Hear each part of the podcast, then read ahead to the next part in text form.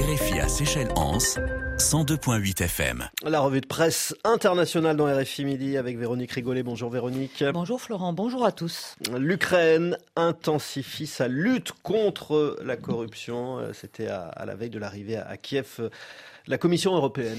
Oui, alors que les dirigeants européens arrivent hein, dans la capitale ukrainienne, le président Zelensky intensifie son opération main propre, nous dit le Guardian, avec hier une nouvelle vague de perquisitions chez des hauts responsables qui a conduit à la démission notamment de la patronne de l'administration fiscale, accusée de fraude massive. Également dans le viseur, le milliardaire Igor Kolomoïski, un ancien allié politique du président ukrainien et qui a déjà fait l'objet de sanctions américaines pour son implication présumée dans une vaste affaire de corruption, nous dit encore le quotidien britannique.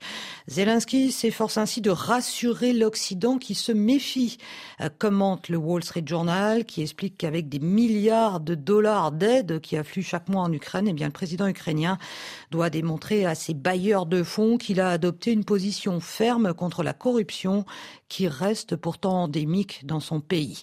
Alors que le sujet sera demain hein, sur la table du sommet de Kiev, cette corruption devrait être un point de friction majeur pour les ambitions de l'Ukraine de rejoindre l'Union européenne, estime le Times. Même si les efforts du président Zelensky vont assurément dans le bon sens, nous dit de son côté le New York Times, eh bien, le processus d'adhésion de Kiev pourrait prendre au moins une bonne dizaine d'années, nous dit le quotidien américain. Mais en attendant, l'Union européenne accélère l'envoi d'armes lourdes et la formation de soldats ukrainiens. Alors que l'Ukraine redoute une vaste offensive russe dans les toutes prochaines semaines et peut-être même dès le 24 février ou autour de cette date anniversaire, rapporte le Washington Post. L'UE va en tout cas, elle, mettre les bouchées doubles pour la formation des soldats ukrainiens.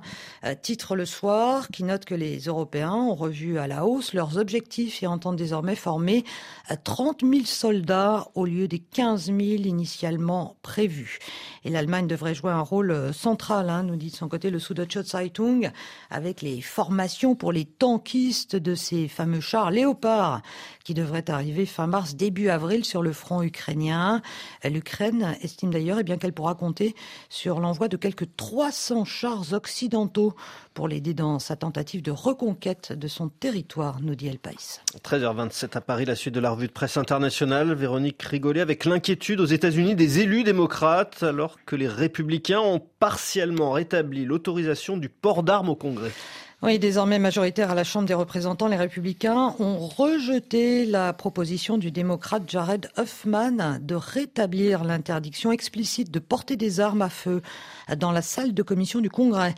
Un rapport Politico qui explique que cet amendement hein, avait été pris dans la foulée de l'attaque du 6 janvier au Capitole. Un amendement jugé inutile par les républicains euh, qui font valoir qu'ils ne doivent pas être considérés comme des menaces par leurs collègues.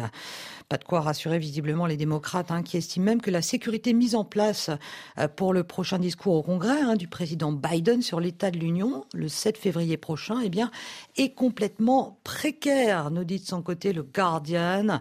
Le représentant Huffman a ainsi adressé une lettre à la direction du Congrès pour lui demander, je cite, quelles mesures vont être prises en lien avec les services secrets afin d'assurer la protection du président?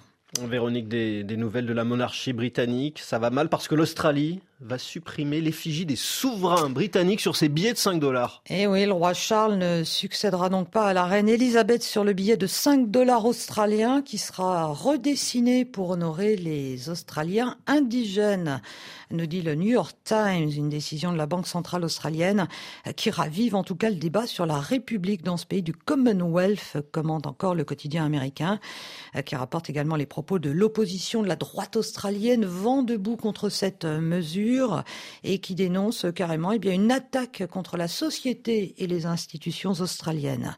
Le décès de la reine a, bien relancé le débat sur le rôle de la monarchie en Australie, analyse de son côté le Financial Times, alors qu'un récent sondage, selon un récent sondage, seuls 31% de la population serait désormais en faveur du maintien de la monarchie. De son côté, le gouvernement travailliste, nous dit le FT, eh défend un bon équilibre avec de nouveaux billets qui rendront donc hommage aux premiers Australiens, alors que les pièces de monnaie, elles, continueront à représenter le monarque britannique. Ouf, merci Véronique Rigolet. C'était la revue de presse.